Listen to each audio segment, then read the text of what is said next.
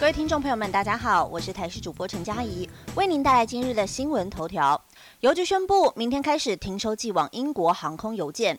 受疫情严重影响，导致承运航空公司的航班全部取消。中华邮政表示，新增发往英国的各类航空邮件暂时无法出口，等邮路恢复之后将会另行公告。而目前邮件仍可通达的地区和国家，包含了像是法国、马来西亚、美国、澳洲墨尔本和加拿大，投递时效也都有所延误。中国在新增十二起本土病例，日本锁国，台湾商务客不受限。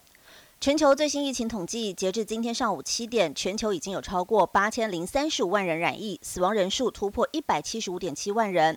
日本宣布二十八号起锁国，从礼拜一二十八号至明年一月底暂停所有国家和地区的新入境申请。但台湾、南韩、中国以及先前日本开放商务往来的十一个国家，不在这一波禁止范围内，仍然可以维持商务人士入境。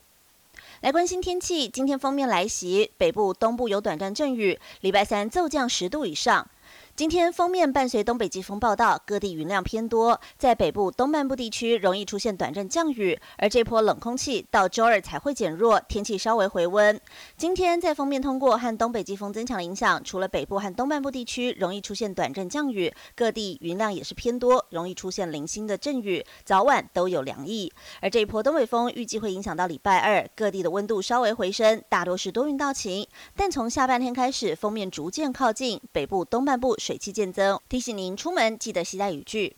寒潮将爆发，周三起急冻到跨年，低温下探五度。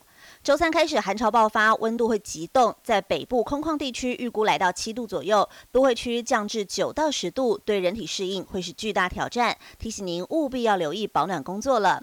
据了解，这一波寒流属于干冷，指周三在北部、东北部地区会有局部雨，花东有局部短暂阵雨。在周三晚间，东北部还有北部地区逐渐转为干冷的天气形态。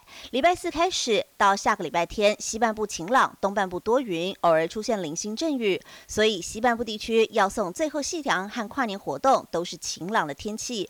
元旦清晨，东北部迎曙光日出活动，则因为有些低层云，伴随零星小雨，部分地区可能略受干扰。想迎曙光，得碰碰运气了。机师罚三十万，南平全民怒火，网络连署用刑法违规就关。牛基机师染疫，还让台湾出现了本土个案，引发众怒。虽然依传染病防治法开罚三十万元，但仍然无法平息民众怒火。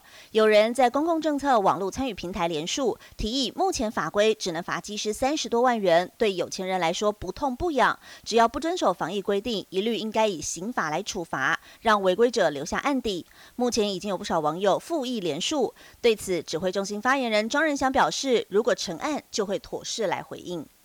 今天新增两例境外移入，指挥中心将于下午两点对外说明。疫情严峻，今天台湾新增两例境外移入确诊个案，中央流行疫情指挥中心发言人庄仁祥将于下午两点召开临时记者会对外说明。